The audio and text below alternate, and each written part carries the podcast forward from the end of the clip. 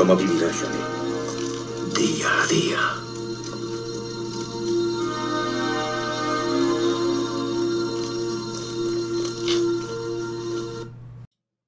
Jueves 24 de marzo de 2022. ¿Qué tal amigos? ¿Cómo estáis? Leyendo la prensa de hoy he visto que ha fallecido Luis Roldán. A los más jóvenes, si no sabéis quién fue este señor, pues fue eh, una persona que sin tener carrera militar ninguna, pues eh, por arte de Birli Birloque llegó a ser nombrado coronel eh, de la Guardia Civil, ¿no? Teniente coronel de la Guardia Civil. Creo que es el cargo exacto. Este hombre eh, no tenía ningún tipo de adiestramiento militar, ni tenía ningún tipo de filiación con la Guardia Civil, todo lo contrario. Eh, estaba metido en política con el PSOE y con la UGT. Eh, y nació en Zaragoza en el 43 y, como he dicho, su trayectoria política estaba más vinculada como militante al PSOE y afiliado a la UGT que a ningún tipo de relación con la Guardia Civil.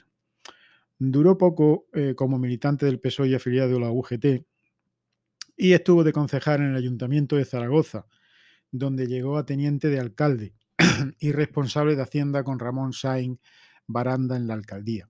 Pero no duró mucho este Roldán en la política regional. Se ve que el hombre aspiraba a más.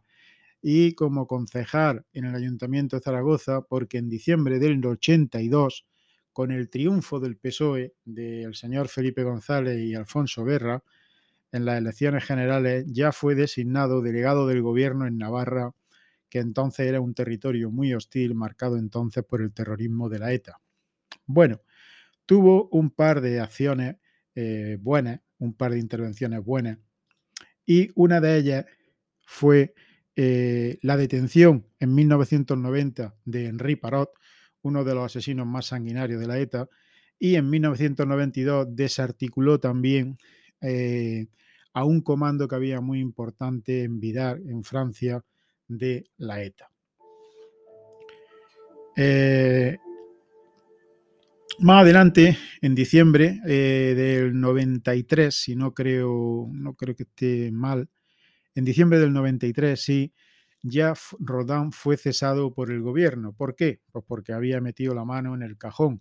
Este hombre eh, hizo desaparecer una importante cantidad de dinero y eh, si queréis saber más sobre lo que pasó con este personaje, os puedo recomendar la película El hombre de las mil caras, donde eh, Francisco Paesa, que era un ex agente secreto del gobierno español, del CNI, que era responsable de la operación contra ETA más importante de la historia, se ve envuelto en un caso de extorsión en plena crisis de los GAL aquel grupo que se efectuó con fondos del gobierno y que era pues eso, para desarticular a, la ETA con fondos del gobierno.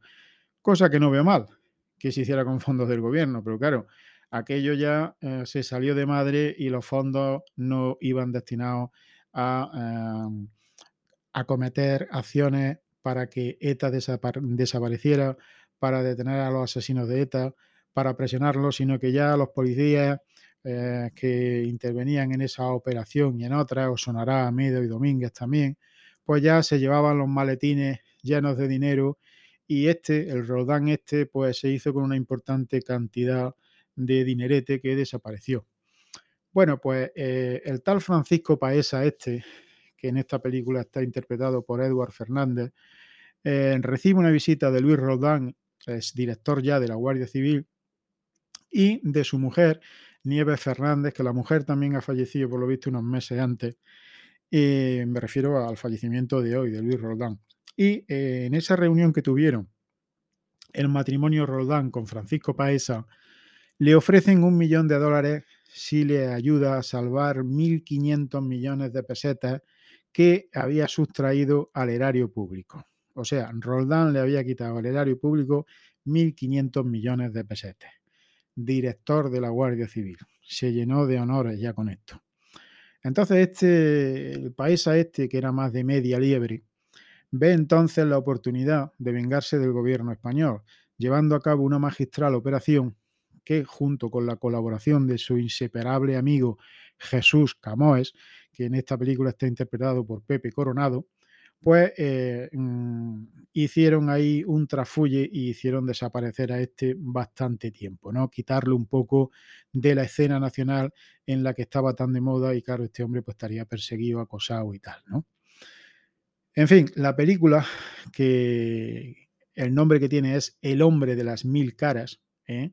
está bastante bien y os arroja un poquito de luz de lo que pasó pues, durante aquella operación. Si queréis saber algo más de, de, lo que pasó con Francisco Paesa y con Luis Roldán, pues esa película os va a dar muchas ideas de lo que se cocía en aquellos tiempos ya con el PSOE eh, gobernando España. El PSOE ha tenido algunas veces aciertos, muy pocas veces, pero ha tenido algún que otro acierto. Pero conforme han ido tocando más y más poder, se han ido volviendo más y más corruptos. Y cuanto más tiempo se tiran en el poder, más corruptos se vuelven. Por eso hay un refrán que dice, el poder corrompe y el poder absoluto corrompe absolutamente. Pues nada más amigos, nos escuchamos otro día aquí en el podcast diario de Torcuato Día a Día. Adiós.